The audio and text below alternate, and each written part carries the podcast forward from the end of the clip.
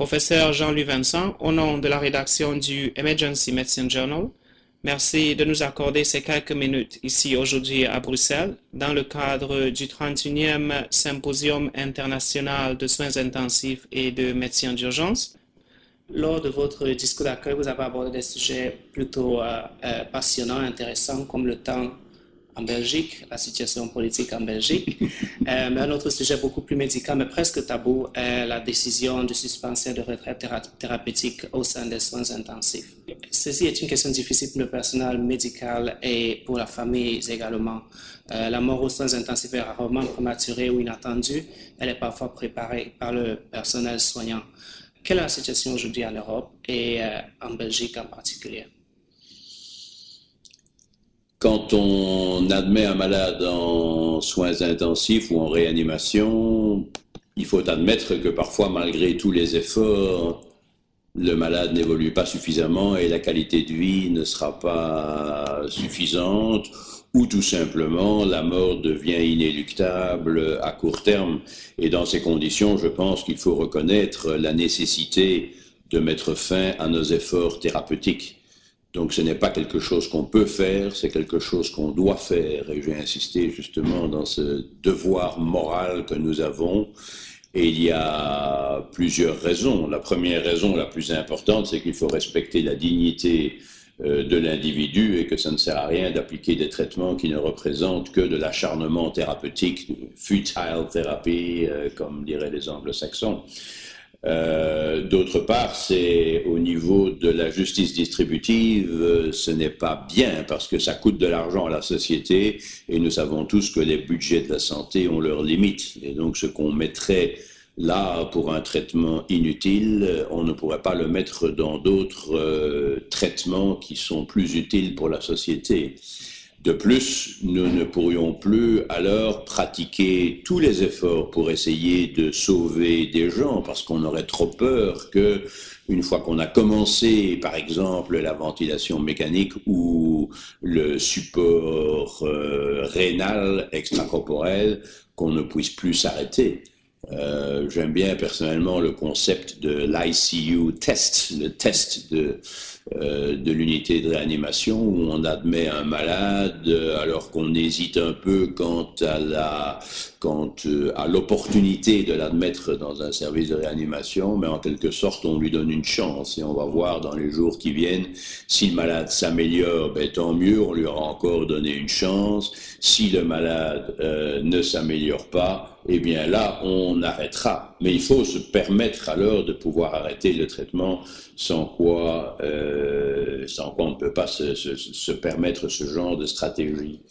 Alors en Europe, la situation est assez hétérogène dans les pays du nord de l'Europe en général et, euh, et peut-être que ça va jusqu'à la Belgique, jusqu'à la France. On peut se permettre euh, d'arrêter en général le, traitement lorsqu'on se rend compte que le traitement ne mène nulle part. Et ceci se fait évidemment en concertation avec la famille.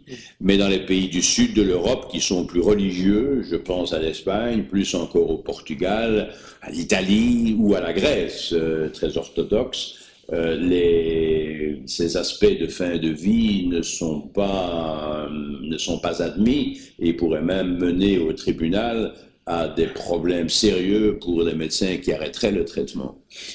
Justement, dans quel cadre physique est-il acceptable, vous pensez, de prendre euh, la décision de suspension?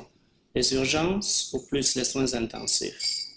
C'est une bonne question. Euh, ça peut déjà évidemment prendre place aux urgences. Il n'est pas rare que pour un malade, par exemple, cancéreux, euh, à un stade assez avancé, on décide de ne pas l'admettre en soins intensifs et de le mettre peut-être même d'emblée sous morphine pour éviter toute, toute douleur. Mais parfois, on ne sait pas. Un, on n'a pas l'information, ou deux, on peut penser qu'il s'agit d'un épiphénomène, d'une complication temporaire. Je pense à l'infection pulmonaire du malade cancéreux à un stade avancé. Ben, on peut peut-être encore traiter son infection pulmonaire, et si on n'a pas toute l'information, et si on a un certain, un certain degré d'incertitude quant à l'avenir du malade, on peut alors l'admettre en soins intensifs ou en, ré, en réanimation, et on verra. On espère que la situation s'améliorera, mais sinon, on arrêtera. Euh, nous sommes à Bruxelles, capitale de l'Europe, euh, capitale de diversité. Euh, vous l'avez mentionné, la diversité culturelle et religieuse joue un rôle majeur dans le processus. Pensez-vous que nous verrons un jour une législation ou un programme pan-européen sur le sujet? Je pense qu'une législation à la française est assez utile, celle qui reconnaît la proportionnalité des soins, c'est-à-dire qu'aujourd'hui, le traitement actif et le traitement palliatif sont très souvent euh, intertwined, sont très souvent euh, mélangés l'un à l'autre. Et, j'aime bien ce terme de proportionality of care, de la proportionnalité de, la prise en charge du malade. En Belgique, comme aux Pays-Bas, nous avons une loi sur l'euthanasie, mais cette loi n'aide pas vraiment les médecins de soins intensifs. C'est une loi qui dit qu'on peut demander l'euthanasie lorsqu'on ne supporte pas l'évolution péjorative de sa maladie, et cela implique la signature d'un document demandant l'euthanasie. Euh, ça peut peut-être concerner une minorité de malades à un stade de cancer euh, avancé ou lors d'une évolution d'une maladie incurable mais ça n'aide pas vraiment la situation en soins intensifs où les gens souvent n'ont pas l'opportunité de signer un tel document. Et d'ailleurs, je ne vois pas pourquoi ils le signeraient, parce qu'il faut continuer à être humain et il ne faut pas nécessairement devoir signer un document pour qu'on arrête tout cela. Alors, une dernière question, professeur. L'impact des décisions sur le personnel médical et infirmier est un sujet peu discuté et pourtant il a un impact certain. Est-ce que vous, avez une opinion personnelle sur le sujet? Ah, Je crois que c'est très important que ces discussions soient, euh, soient, soient menées au niveau de l'équipe et que tout le monde puisse intervenir. Et donc ce concept de team, d'équipe est évidemment extrêmement important. Chacun doit pouvoir s'exprimer à ce sujet. Euh, il est bien loin le temps où les arrêts thérapeutiques se faisaient au milieu de la nuit euh, parce qu'on était quasiment seul près du malade. Maintenant, ce sont des décisions qui se prennent à 10 heures du matin quand toute l'équipe est présente et, et c'est comme ça que ça doit être parce qu'il n'y a rien à cacher finalement. Si on fait le bien, on n'a pas à s'en cacher. Très bien.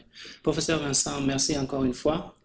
Euh, je vous libère. Je sais que vous, êtes, vous avez d'autres tâches. Et encore au nom des éditeurs du Emergency Medicine Journal, merci beaucoup. C'est un plaisir. Merci à vous.